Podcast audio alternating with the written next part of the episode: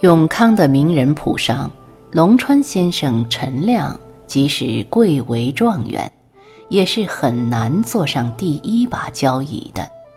胡公大帝要更为出名。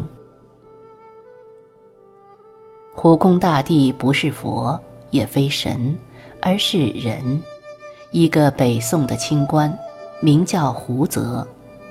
胡泽生前官不是很大。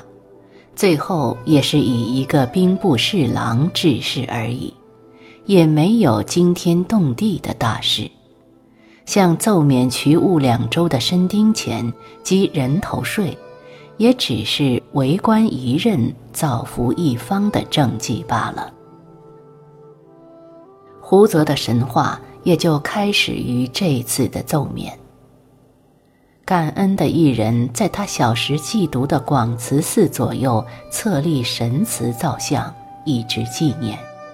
后来迁到了后殿，反客为主，取代诸佛，就成了现在赫赫有名的胡宫殿。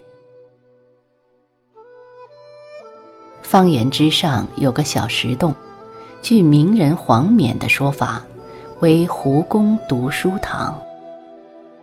胡泽移居广慈寺读书时，常在此洞中研读经史。方言的香火，胡公殿是最盛的，即使正德禅师开创的广慈寺，也无法和它相比。胡公殿的香火盛，据说是因为它的签很灵，而这里的签师也很有来历。民间盛传为南宋状元龙川先生陈亮所作。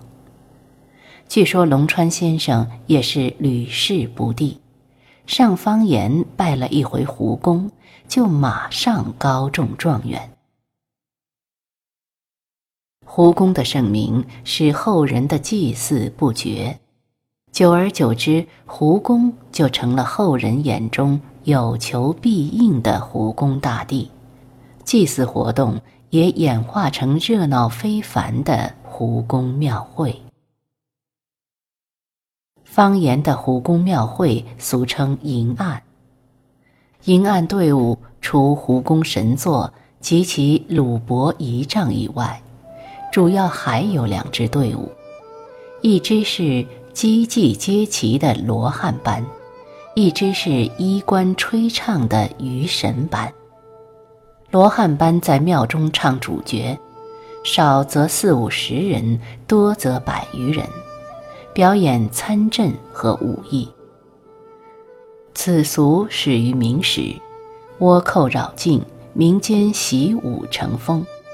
据说上方言是为接受胡公检阅，而鱼神班其实是一种民间的文艺汇演。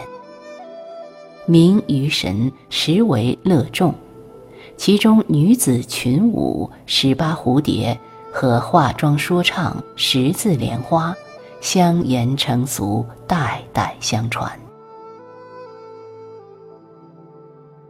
永康是全国有名的五金城，很早就有“天下五金出永康”之美名。永康城南有石城山。近来有人指出，它就是皇帝的南都。